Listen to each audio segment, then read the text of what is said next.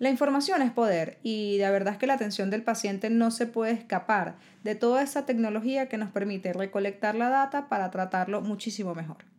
Es por eso que en este episodio de Energía que Cura tenemos un invitado de honor, el doctor David Sanguino, que no solamente es médico, sino que es el gerente de tecnología e innovación del Hospital San Vicente de Paul una institución que se ha caracterizado a lo largo de los años en implementar unas metodologías ágiles que le permitan manejar la información de todos los pacientes para mejorar los modelos de atención y la toma de decisiones asociadas a los desenlaces positivos del paciente.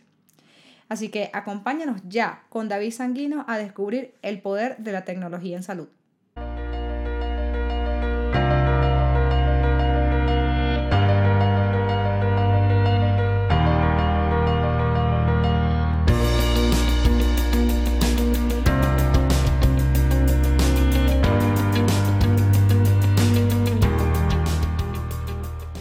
David, ¿cómo estás? Bienvenido a Energía que Cura. Qué enorme gusto tenerte aquí. Hola Eli, ¿cómo estás? Un gusto para mí que me hayas invitado a participar de este programa, me encanta. No, David, yo, yo la verdad es que desde el 2020 tenía esta tarea pendiente de hablar contigo. Eh, tras bastidores hablábamos de lo, de lo particular y de lo interesante que me parece tu perfil como como un médico que se dedica a, gestionar tecnología e innovación dentro de, la, dentro de una institución. Eh, y es porque, digamos que la primera impresión que tienen las personas asociadas a la tecnología en salud, pues tiene que ver mucho con este equipamiento biomédico que es capaz de hacer cosas fabulosas. Este, y que eso se asume como tecnología en salud. Pero el tema va mucho más allá. Entonces, cuéntanos un poco acerca de, cómo, cuáles crees tú que pueden ser, que son esa, ese entorno TI que, que tenemos hoy en día en la asistencia de salud.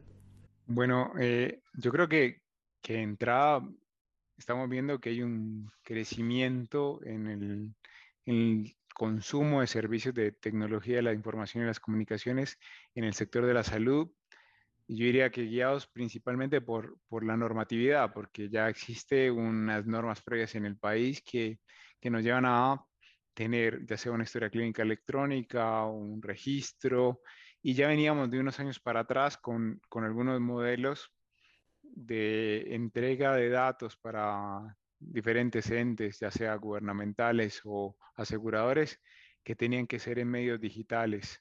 Entonces ya tendríamos una pequeña, digamos, ingreso a la, digitalización o, a la automatización de, algunos procesos para, generar información. ¿Qué es lo que sucede con, los datos clínicos como tal? Nosotros como clínicos todavía no veíamos el valor tan grande que podría tener agregar, eh, tener información de valor para la toma de decisiones o para la gestión o el desarrollo de la medicina. A mí en particular me empezó a motivar cómo nosotros en la historia de la medicina nos comportábamos cuando encontramos una enfermedad. Normalmente después de que se repiten un número indeterminado de casos, tú empiezas a encontrar relaciones entre los casos. ¿Y por qué no te adelantas a las enfermedades? Era una de las preguntas que yo me hacía. Si ya tienes un histórico que se ha presentado durante X cantidad de tiempo y tienes esos datos almacenados en una base de datos y la podrías analizar. Entonces, ¿por qué no hacerle preguntas a estas bases de datos?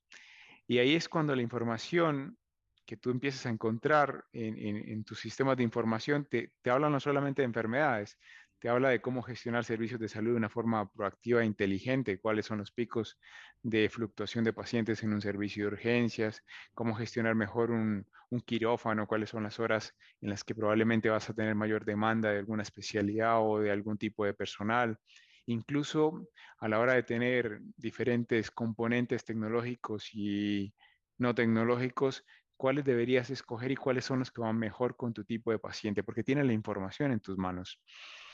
Entonces, no es solamente una moda o una herramienta para aumentar la competitividad. A mí me parece que es más valioso dejar de pensar que puede ser una app, que mucha gente se imagina que es una app que instalas en tu computador y se acabó, o en tu celular, y simplemente empiezas a tener una visión más de una estrategia digital.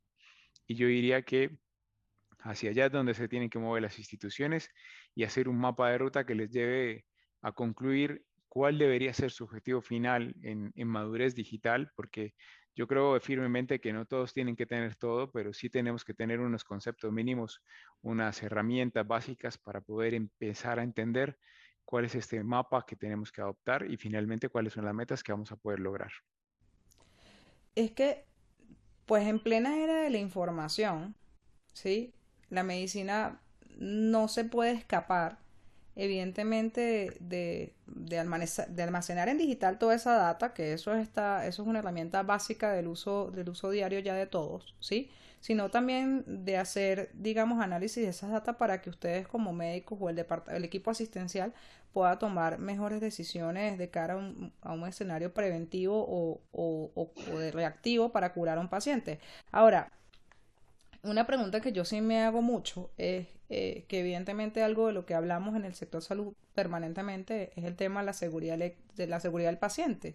Y en ese tema de la seguridad del paciente, eh, pues yo pienso que, que, la data, que la data juega un papel fundamental. ¿Cómo consideras tú que desde, desde las soluciones de TI eh, se pueden mejorar los desenlaces positivos de los pacientes y evitar evidentemente eventos adversos?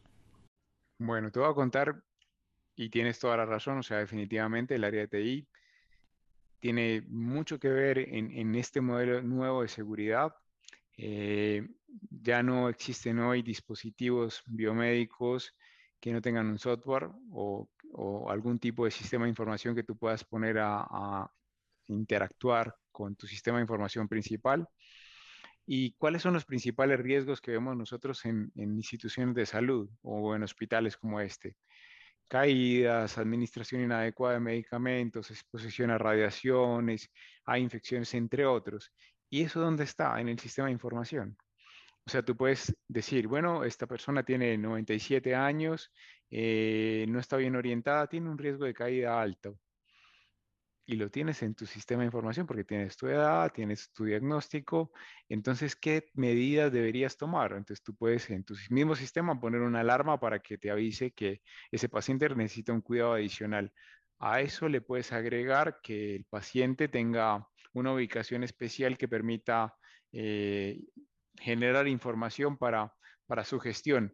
Mira que ahora, justo con, con, el tema del COVID, una de las cosas que hicimos fue eh, instalar unos sistemas de vigilancia de pacientes para que pacientes que no estaban intubados y sedados pudieran los médicos vigilarlos remotamente y, de alguna manera eh, poder evitar el riesgo de que se cayeran de sus camas porque los pacientes se agitan en determinados momentos. Y ahí es súper importante que, que, ya los sistemas de información empiecen a estar vigentes todo el tiempo y ya no sean solamente una historia clínica, sino desde un punto de vista multimedia, mucho más amplios.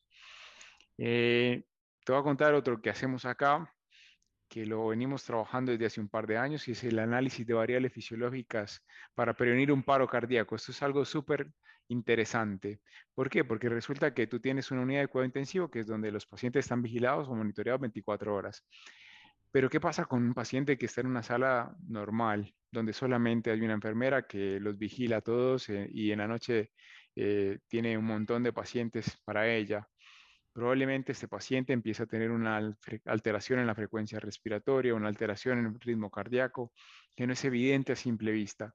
Pero si yo tengo un sistema que sea capaz de analizar esos datos que está generando el paciente y avisarle a un grupo especializado que se encargue de visitar el paciente y determinar, este paciente le está disminuyendo la presión arterial y adicionalmente le está incrementando la frecuencia respiratoria. Es un paciente que no debería estar aquí, sino en una unidad de cuidado especial.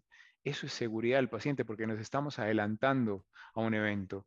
Y aquí, eh, denominado, pues aquí en la organización se llama código R, nos apoyamos en tecnología biomédica porque obviamente, como te decía, están los tensiómetros, están eh, los pulsoxímetros, pero también está eh, la analítica de datos que nos permite predecir que este paciente probablemente puede presentar un paro en las próximas horas o en los próximos días. Y, así funciona hoy en el mundo. O sea, no es algo que nos inventamos nosotros, pero lo estamos empezando a implementar.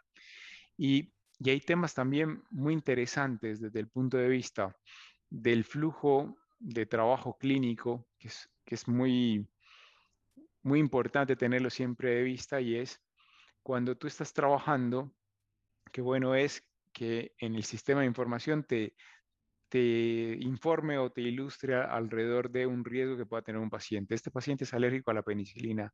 Este paciente tiene un antecedente de, cierta patología.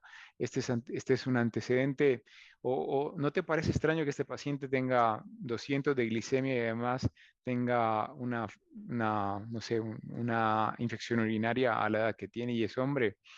Probablemente sea diabético. Si el sistema de información puede hacer eso, ya te puede ir ayudando y hoy ya existen sistemas que te permiten llevarlo. Entonces, esto va en pro de la seguridad del paciente y también de la calidad del servicio que estás prestando. Pero en sí, lo que estamos haciendo es que le estamos colocando un angelito en el hombro derecho al médico o a la enfermera y le estás diciendo, hey, ojo que esto puede ser importante para ti. y, el, poder el poder de la información es enorme.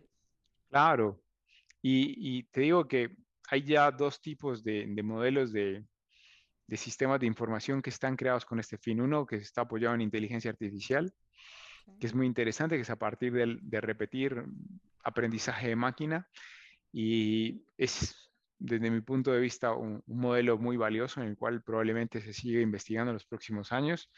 Y hay otros que ya son a partir de guías que se construyen y estas guías empiezan a generar eh, insight para los médicos cuando están viendo a los pacientes, son sistemas de, se denominan así exactamente, sistemas de apoyo para la decisión médica. Yo creo que hoy la implementación de ese tipo de herramientas eh, va a mejorar muchísimo eh, la calidad de la atención y la seguridad en los próximos años de los diferentes servicios, porque yo no sé si lo sabías, pero aproximadamente por especialidad se duplica la información disponible cada dos o tres años. ¿Quién se puede leer y aprender todos esos cambios? Nadie, pero sí una máquina. Entonces, si una máquina es capaz de almacenar la información, correlacionarla y correlacionar el caso con el caso que tú estás viendo en ese momento, pues probablemente podrías tener una, un gran avance en, lo que sería el, futuro de la salud. No, es que eh, definitivamente el impacto, el impacto del uso de eso, eh, consciente y voluntario por parte de las instituciones, eh, va a tener un impacto grandísimo en la toma de decisiones y yo pienso que, que, que para allá, o sea, el futuro va para allá, entre eso y la medicina regenerativa, yo de verdad considero que estamos, estamos en un camino muy interesante para los próximos años. Ahora, David, hay un tema, hay un tema que, a mí me, pone a pensar, porque evidentemente nosotros en EnergyMed pues, nos dedicamos a la infraestructura, ¿no?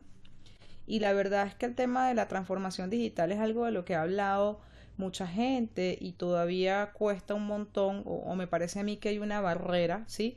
En, en las distintas fases que hay en llevar una infraestructura de salud a un esquema digital de operación.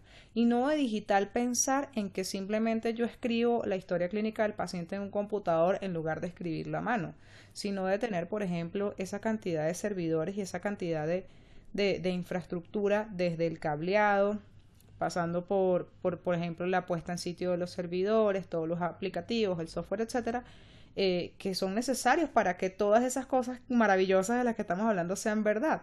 ¿Cuál, ¿Cuál crees tú que debe ser el camino que tiene que recorrer una institución basada incluso en tu experiencia para transformarse de forma efectiva al, a ese escenario digital? Bueno, yo, yo creo que muchas instituciones hemos empezado a caminar y llevamos algunos años caminando, pero probablemente no sabíamos para dónde íbamos. Es la primera, la primera observación que tengo al respecto.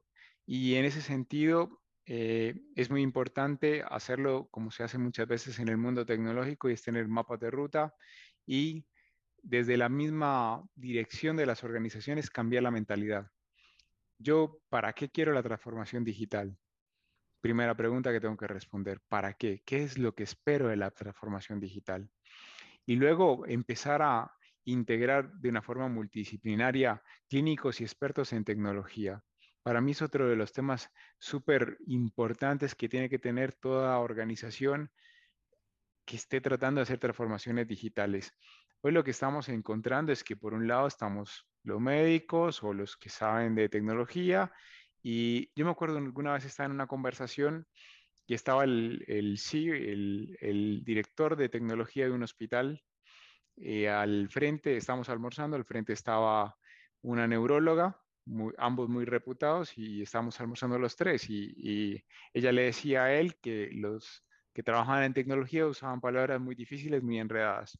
Y él decía, pero ustedes no se quedan atrás, ustedes dicen un montón de cosas que son supremamente eh, difíciles de pronunciar siquiera. Eh, y yo les decía, ¿y ustedes cómo creen que se siente un paciente que está en la mitad? Porque muchos no son nativos digitales y les estás, digamos, involucrando en un mundo digital, pero también en un mundo médico que también es desconocido para ellos. ¿Por qué no lo volvemos más simple para todos? Y yo creo que uno de los objetivos es cómo nos guiamos hacia la gestión de nuestra tecnología para que el usuario sea el beneficiado y sea más simple. ¿Cómo lo hacemos simple? Siempre los que trabajamos en tecnología tenemos algo claro. Si algo es simple afuera, es complejo adentro, pero el trabajo lo tenemos que hacer nosotros. Entonces, eh, si logramos que sea simple, va a pasar algo mágico y es que se, se empieza a dar una adopción. Yo no sé si has escuchado que hay una, modelo de adopción de tecnología para sobre todo sistemas de información que se llama HIMSS, que, que está sobre todo en América eh, y en Europa también está en parte, y para hospitales es EMRAM, que es HIMSS EMRAM, y ellos tienen unos niveles de adopción de tecnología, pero algo que yo me daba cuenta cuando se calificaban las instituciones es que tú sí o sí, aunque eso busca la adopción, lo que tienes que lograr es que realmente las personas amen las herramientas que están utilizando para trabajar. Entonces, desde el directivo, tiene que conocer los beneficios de lograr el impulso inicial y tener paciencia, porque eso no es un tema que se logre un día para otro. Es un camino largo donde la experiencia del usuario es predominante.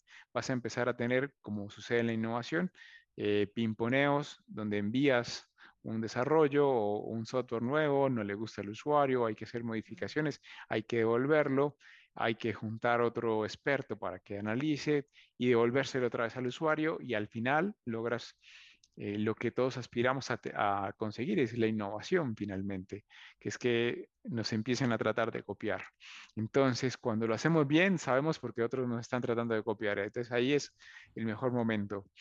Y yo creo que hay algo que es un tema súper importante que nosotros hemos dejado de lado cuando pensamos en lo digital, y es que pasar a digital no, significa pasar de papel a digital. Hay que pensar en temas que podrían mejorar cuando voy a lo digital, y es cómo mejoro la calidad de los datos, cómo logro que esos datos empiecen a reflejar.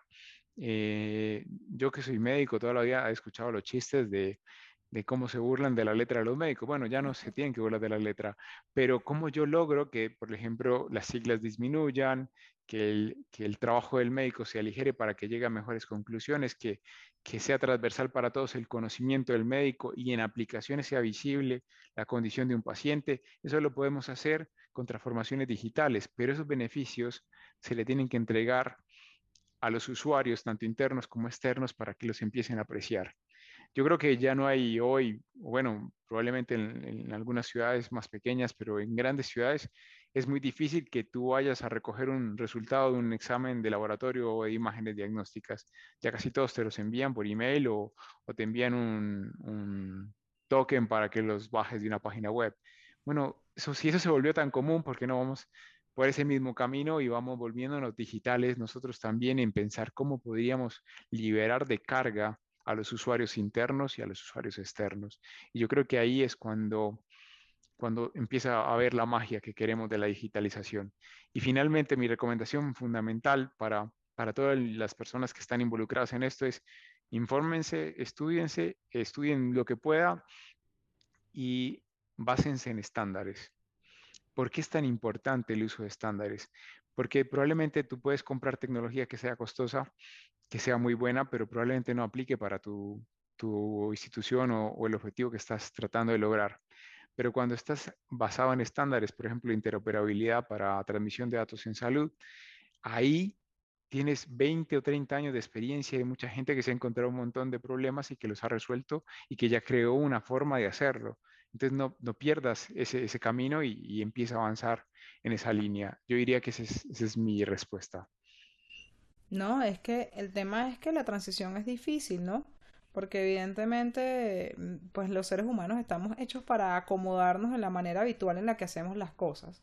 Y si no hay una estrategia de implementación de todas estas herramientas, pues al final realmente quedas peor que al principio, porque al principio por lo menos era antiguo, quizás obsoleto, no podíamos, podíamos no estar de acuerdo con eso, pero de alguna manera funcionaba porque tenía muchos años así.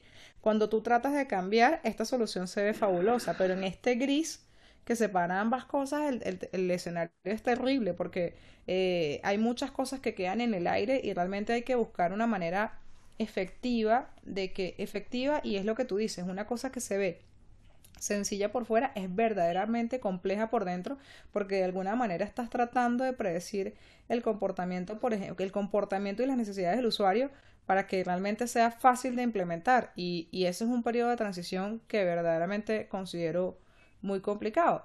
Ahora, una cosa que sí pasó en el 2020 y lo hablaba, lo hablaba por allá en la primera temporada de Energía que Cura, es que la, la pandemia aceleró un montón de procesos. Entonces, yo sí de verdad te pregunto a ti desde gestión de, innovación y tecnología, ¿cuáles fueron, e, ¿cuáles fueron esos avances que en mi opinión fueron agigantados, pero tú eres el que tiene, tú eres el que tiene digamos, la experiencia en la mano? Y que, que, que tuvimos gracias a ese escenario tan inesperado realmente y qué tareas nos quedan pendientes a propósito de esos grandes avances. Bueno, yo quisiera como algo que, que empezó a, materializarse en el 2020 de una forma tangible y que dejó de ser, digamos, un poco de, de un gusto de algunos pocos fue la telemedicina, definitivamente. Y nosotros mismos hicimos más de, hasta ahora yo creo que llevamos un poco más de 5.000 o 6.000 teleconsultas o teleasistencias en un solo hospital, sin contar el otro que creo que va por las mil y algo. Nunca habíamos hecho tantas en un año. Nosotros eh, teníamos eso casi que como un hobby, se podría decir. O sea, no habíamos desarrollado esas capacidades a ese tipo de nivel. Y tampoco habíamos comprendido hasta dónde podíamos llegar con, con la telemedicina. Hoy nos damos cuenta que, que con una buena estrategia alrededor de la telemedicina, tú puedes atender pacientes de casi todas las especialidades. Hay modelos de atención clínica dedicados exclusivamente para, para, hacer exámenes físicos, que es, ah, digamos, a lo que más resistencia tenemos los médicos cuando nos preguntan si vamos a hacer telemedicina o no. Y, y yo diría que viene de escuela. ¿Por qué? Porque nunca nos enseñaron que eso se podía hacer. Incluso hoy las facultades de medicina, muy pocas, enseñan sobre telemedicina y tecnología en salud. Y eso es algo que nosotros deberíamos ir implementando e impregnando a los médicos nuevos en, que son herramientas que son válidas, confiables y que, y que precisamente nos están dando una mano. Cuando salieron los estándares como el DICOM para las imágenes diagnósticas, hubo que existir ese estándar para que los radiólogos creyeran que las imágenes digitales eran efectivamente las que se habían tomado al paciente. Bueno, así sucede siempre, es un, un tema de ir comprobando que realmente son ciertas. Eh, si yo te contara la historia normal de las evoluciones, de, cómo ha evolucionado la, digitalización de las instituciones de salud, te diría que más o menos empieza en los 70 con la implementación de sistemas administrativos para cobro y manejo de nómina. Imagínate por lo que empezó más o menos en el mundo. Luego los primeros sistemas departamentales como los de laboratorio y RISPACs fueron los siguientes que se crearon que eso ya vino a estar más o menos en, entre los 70 y los 80. La primera historia clínica real fue una historia clínica de cardiología que se creó en Estados Unidos cerca de en los años 80, que es como empieza a evolucionar hasta ahora y ya, ya tenemos unas fichas clínicas o unas historias clínicas mucho más potentes que agregan mucho más valor. Y ya hoy lo que estamos enfrentándonos es a un modelo ya de integración de datos donde podamos compartir información entre las diferentes instituciones para darle más valor y modelos de analítica de datos. Pero entonces estamos hablando de que son más o menos unos 30, 40 años en los cuales las personas empezaron a ver que era necesario ir incluyendo la información de la atención en salud. 40 años y pasa un año y hay una pandemia y nos toca acelerar todo lo que veníamos haciendo. Entonces ahí es cuando empezamos a preguntarnos, bueno, ¿y qué más podemos hacer? Porque nos dimos cuenta todos que había más cosas que se podían hacer. Entonces, cómo se podía trabajar desde la casa, cómo se podía eh, hacer, digamos, unas evaluaciones de pacientes de forma remota, incluso eh, los robots de cirugía ya existen hace varios años, pero empezamos a implementar tecnologías que no solamente hicieran cirugía, sino también otro tipo de procedimientos o acompañaran a los médicos en, ciertos procedimientos. Eh, hoy valoro mucho, por ejemplo, las capacidades que se desarrollaron para, para acompañamiento experto por parte de otro médico. Entonces tú simplemente te colocas unas gafas y un dispositivo para escuchar y el otro médico que está lejos de ti, kilómetros, eh, va viendo el paciente contigo y te va ayudando y te va diciendo, mira, yo creo que puede ser esto, ¿por qué no le revisas esto? Y gracias a esas cámaras que transmiten en tiempo real y a esos mismos audífonos que están captando el sonido, pueden, pueden ir evolucionando. ¿Hacia dónde yo creo que nos vamos a mover? Hacia que un día la consulta o la atención médica sea tú y yo sentados solamente, cada uno en una silla y los dos estemos conversando y estemos grabando en multimedia y esa información esté de una vez generando ese feedback para que nosotros podamos eh, tomar la mejor decisión en, equipo, tanto el paciente como, como el clínico. Y yo creo que eso se puede. Hoy es posible. Mira que hace unos años, cuando hablábamos de la lectura de imágenes por parte de los radiólogos dispositivos de reconocimiento por voz, lo veíamos lejos, pero hoy lo hace WhatsApp. Entonces, ¿por qué no lo podemos hacer nosotros? Y, y hacia allá nos estamos moviendo creo que es el siguiente paso que tenemos que dar y probablemente sea hacia donde finalmente nos vamos a mover, a, un sitio tranquilo y, y, más humano. Yo diría que la tecnología va a volver más humana en la atención en salud, porque va a ser el encuentro ya no separado por un escritorio y una pantalla que sea lo suficientemente grande como para ocultarme, sino que lo que va a hacer es que nos podemos sentar cara a cara y y al mismo tiempo la tecnología va a estar ahí para, ayudarnos a soportar todo lo que hay en la atención en salud de, una forma segura y, trazable.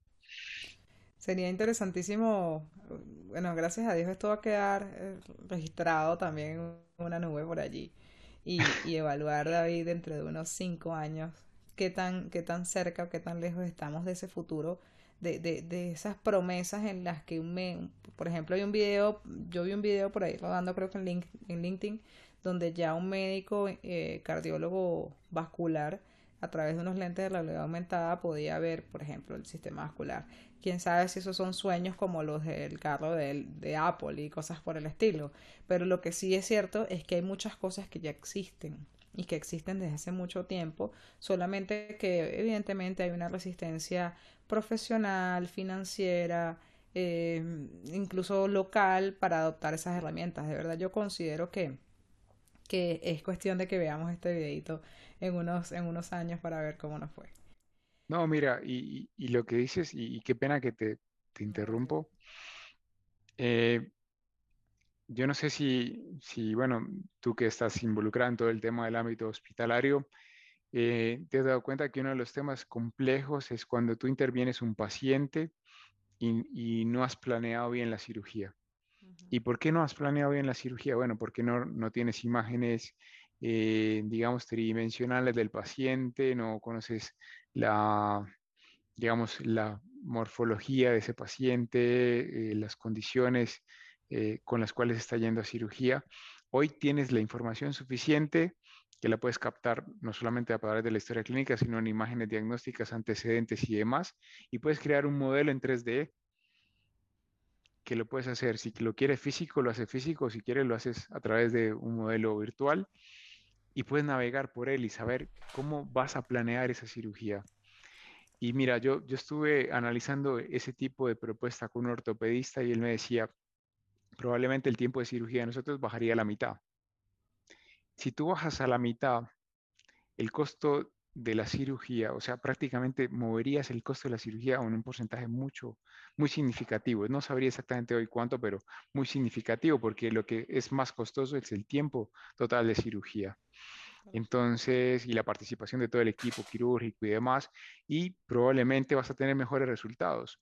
¿Por qué? Porque, por ejemplo, en ortopedia, que lo conoces tal vez de primera mano, sabes que uno normalmente pide varias piezas y cuando llega y ve el paciente y dice, bueno, le puede servir esta, le puede servir aquella, ya con esto tú podrías decir, no, cuando hicimos el análisis y la planeación quirúrgica, esta era la pieza que más se adaptaba y ya la pides desde antemano. Incluso si es posible, ya con, utilizando tecnologías como hablábamos ahora, como la impresora 3D, podrías imprimir la pieza. Entonces, hacia allá nos estamos moviendo, no estamos muy lejanos de hacerlo, pero como, como vuelvo y repito, es un tema de, de ser sensibles a las necesidades y ser multidisciplinarios. Aquí hay que empezar a hablar todos del resultado que queremos lograr y tanto la gente de, tecnología dura como la gente que trabaja en tecnología blanda, como puede ser el software o los que trabajan en bioingeniería y los médicos, empezar a ver cuál es el resultado que quieren tener. Y sé que vamos a llegar, no sé en cuánto tiempo, ojalá sean menos de cinco años, pero ojalá que sí. Pongo cinco años porque me parece que la regla de los cinco es perfecta. Cinco meses, cinco años, cinco Ahora, por ejemplo, ese tema que tú decías de, de la planificación ortopédica, eso, eso es una realidad. Yo tengo amigas muy cercanas que evidentemente trabajan en el levantamiento de un modelo 3D con obviamente con tomógrafos de, no sé, 64, 120 y algo cortes, y con eso hacen una reconstrucción craneal milimétricamente perfecta, sobre la cual diseñan una prótesis perfecta, sobre la cual ya deciden exactamente cuál es el tornillo que van a incrustar, y ya hacen absolutamente todas las pruebas antes de que el paciente reciba, así, o sea, antes de que el paciente llegue tan siquiera a la institución, y eso ya existe. El tema es evidentemente, pues, el, la, la, digamos que la manera e, en, la que eso se viene adaptando, sobre todo también, eh, eh, David, porque el tema es que eh, la tecnología cuesta, cuesta mucho siempre al principio. Algo que, que, eso llama mucho de la tecnología es que la tecnología cuesta mucho siempre al principio. ¿Cuánto costaba, no sé, una memoria USB hace 10 años? Era una cosa que había que hacer un esfuerzo financiero eh, o decir, ah, bueno, invirtamos en comprar esta USB. Pero hoy en día comprar una USB con unas vueltas simples te alcanza para comprar una super mega USB. Entonces yo pienso que la tecnología va para allá y evidentemente en la medida de que la tecnología se haga más costo eficiente, pues la, yo pienso que la adopción quizás se haga un poco más sencilla. Y está sucediendo justamente tal cual como lo, lo describes. Eh, hay dos fenómenos que se están dando muy fuertes en el mundo. El primero, que la tecnología es costosa y, si es demasiado costosa, no la vas a poder renovar tan pronto. Entonces, ahí algo que está, digamos, preguntándose muchas de las instituciones de salud y también los que proveen tecnología es, trabajemos en modelos de servicio. Yo te proveo tecnología y te proveo la tecnología como un servicio. Nosotros tenemos algunos modelos funcionando así y creo que que no, no dejaría de ser interesante para muchos. Está también el modelo de trabajar con riesgo compartido, que es una posibilidad donde los dos podemos trabajar y evaluar la forma de ir integrando tecnología nueva que agregue valor a la, atención de pacientes.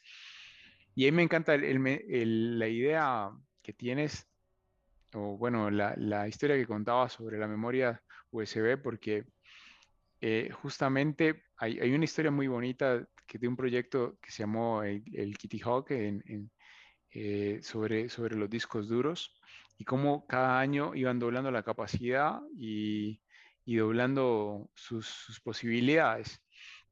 Yo creo que al final lo que es importante es que nosotros nos vayamos diseñando de acuerdo a esas necesidades, porque no es simplemente como adquirir tecnología porque es la última.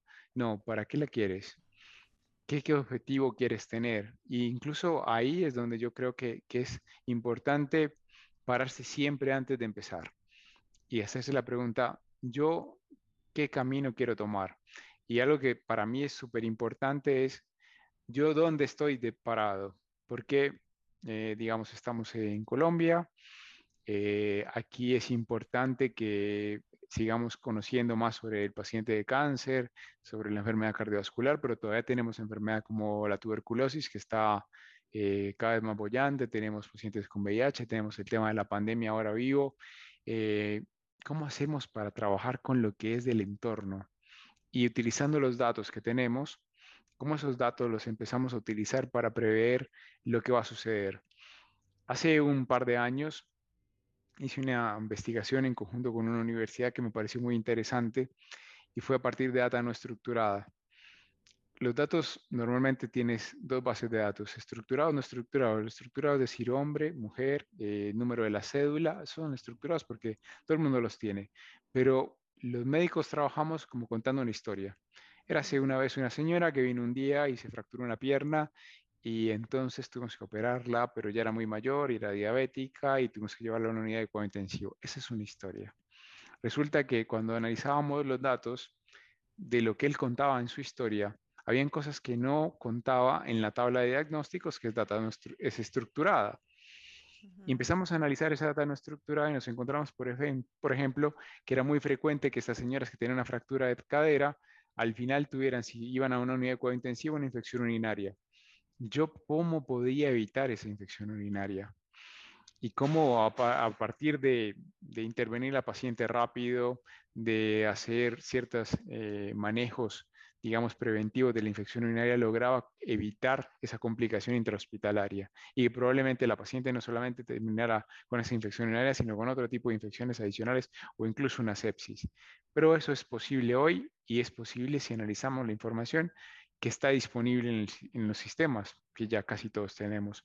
Yo creo que hacia allá es que nos estamos moviendo y probablemente sea algo que, que en un poco tiempo sea tan transparente que ni siquiera recordaremos este día cuando nos encontramos y me dirías, hombre, pero era obvio que lo hiciéramos al final. sí, claro, y que era evidente, o sea, ¿cómo no lo íbamos a hacer? Sí, exactamente. E, es que el tema es que yo pienso que que muchos nos enfocamos un poco e, en, en, la parte de TI, viéndola, viéndola incluso, por ejemplo, de la, la, resolución, el incremento en la resolución o en la calidad de las imágenes diagnósticas de un resonador de 3 Tesla en comparación con uno de 1.5, por ejemplo. Eh, nos enfocamos en la tecnología del último celular del lanzamiento de X marca. Nos enfocamos un montón en eso, pero realmente en lo que, en lo que verdaderamente tiene valor es en la información que es capaz de recolectar todo ese tipo de, gadgets y de la manera en la que esa, esa comunicación se interrelaciona para poder tomar decisiones asertivas y, predecir eventos que, que podrían terminar en desenlaces no positivos, pero podríamos revertir eso a través de una toma de decisión. Ahora, yo pienso que el tema de la tecnología hoy en día en, en cualquier ámbito es un work in progress, o sea, todos estamos trabajando de forma permanente en eso.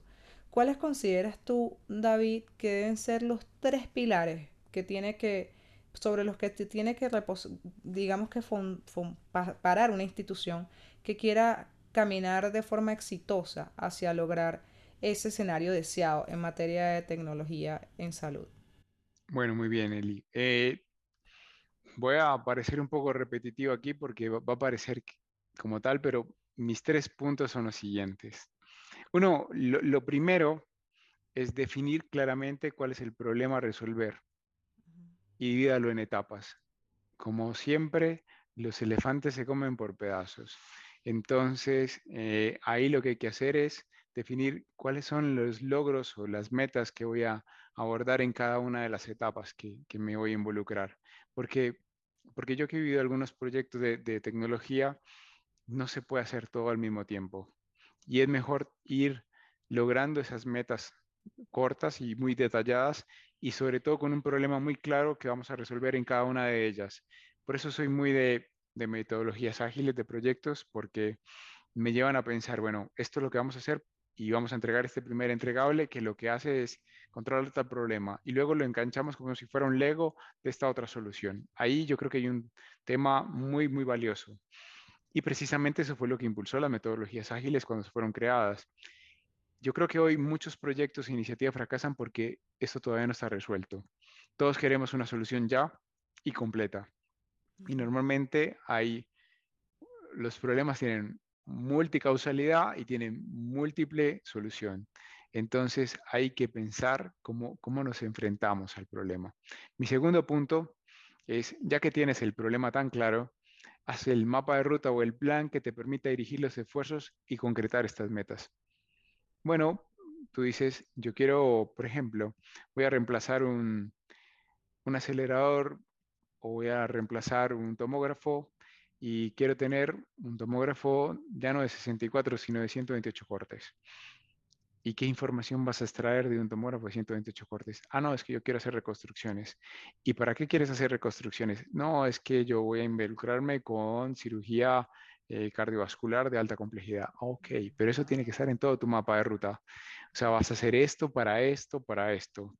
Porque de lo contrario va a ser solamente comprarte un tomógrafo que es un BMW, donde vas a hacer unas tomografías espectaculares, pero probablemente no vas a pasar de ahí. Y ahí es donde yo siento que, que uno tiene que ser muy realista y es plantearse definitivamente dónde estoy y qué problemas quiero resolver. Siempre volver a preguntarse, ¿y, y esto resuelve el problema o trabaja alrededor del problema?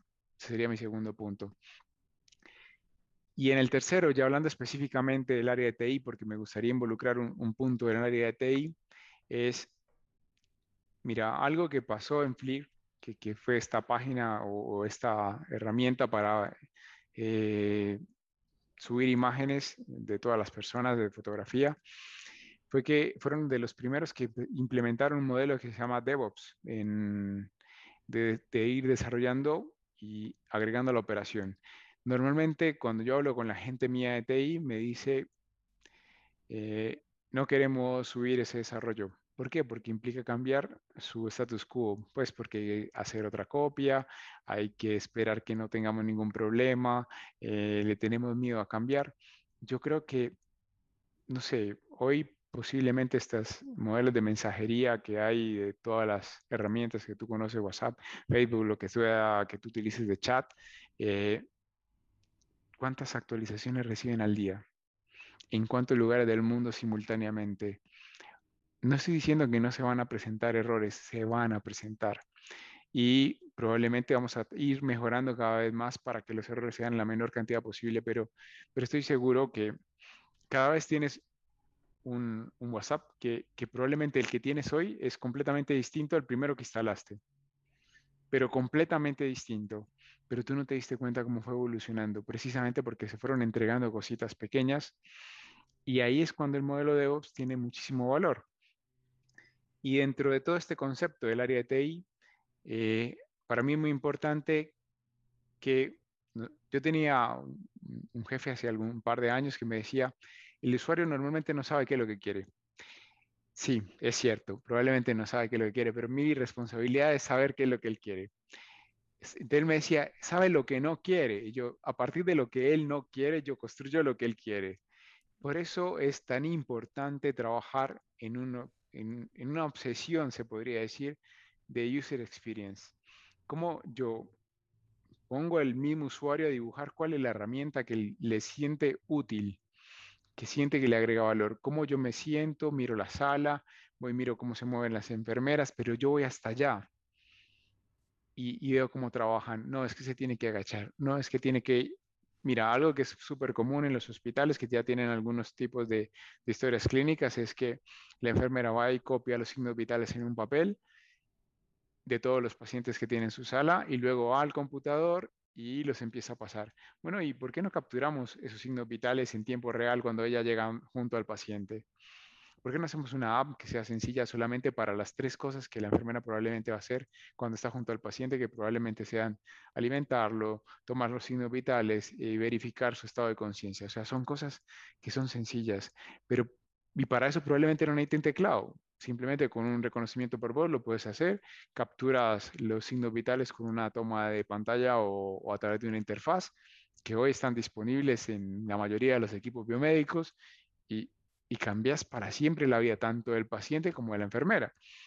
Entonces yo creo que ese es el momento de oro, diría yo, que, hay que hacer. Y si me permites un cuarto, eh, yo creo que definitivamente ese work in progress no se va a dar si no hay una integración entre la tecnología y la salud. Para lograr un concepto que hoy en la salud, y, eh, y lo dice la OMS, es bienestar yo tengo que pensar en el bienestar, no solamente desde el punto de vista de la persona que, está siendo en ese momento tratada, sino en el bienestar también de quién es el profesional que está a cargo. Tenemos que pensar en eso y yo creo que eso va a hacer que se mueva todo, las manecillas, y también se muevan los bolsillos y finalmente podamos tener, no, no, no lo vería como un gasto, sino solamente como una inversión. Inversiones que incluso se pueden hacer a gotas, pero inversiones que van a tener mucho impacto en el futuro. Estos serían mis cuatro. No, el, el, cuarto, la verdad es que eh, el cuarto siempre, siempre termina siendo como, como una decantación de todos los que manejamos o todos los que trabajamos en este entorno, porque es un sistema, y es un sistema, como decías tú, multivariable, multicausal, multipropósito, o sea, tiene una cantidad de, de, interconexiones interesantísimas en las cuales haciendo pequeños ajustes progresivos, ¿sí? ágiles, eh, con el tiempo estos, estos pequeños, estas pequeñas decisiones se van acumulando para, para terminar en grandes resultados. Así que de verdad que yo, yo me quedo con eso y, y estoy, y estoy grata, gratamente complacida en que esta conversación, que espero que continúe en alguna otra invitación que nos puedas dar, eh, eh, satisfaga todas las herramientas y todas las, preguntas que tenemos en torno a todo lo que podemos hacer para mejorar la experiencia del paciente. Así que muchísimas gracias por aportar toda esa energía que cura. Dale, a ti, Eli, muchísimas gracias de nuevo por invitarme y, siempre a la orden en, lo que pueda servir. Vale, David, muchísimas gracias. Nos vemos pronto. Bueno, hasta luego.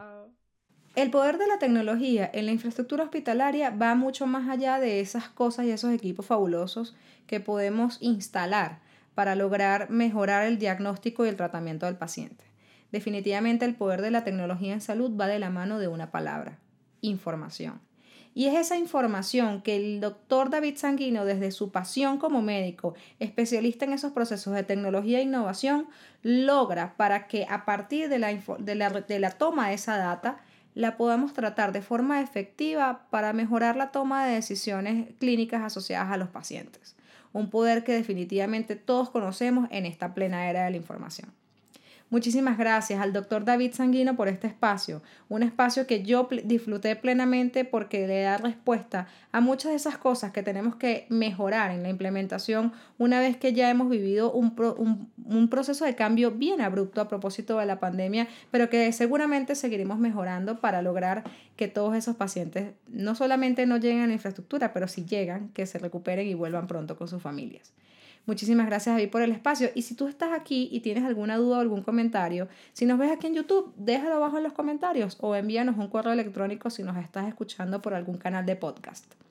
Muchísimas gracias por acompañarme en este episodio de Energía que Cura. Yo soy Eli Cones y no te olvides en suscribirte aquí en el canal y darle la campanita para que te lleguen los nuevos episodios que seguramente serían tan interesantes como este.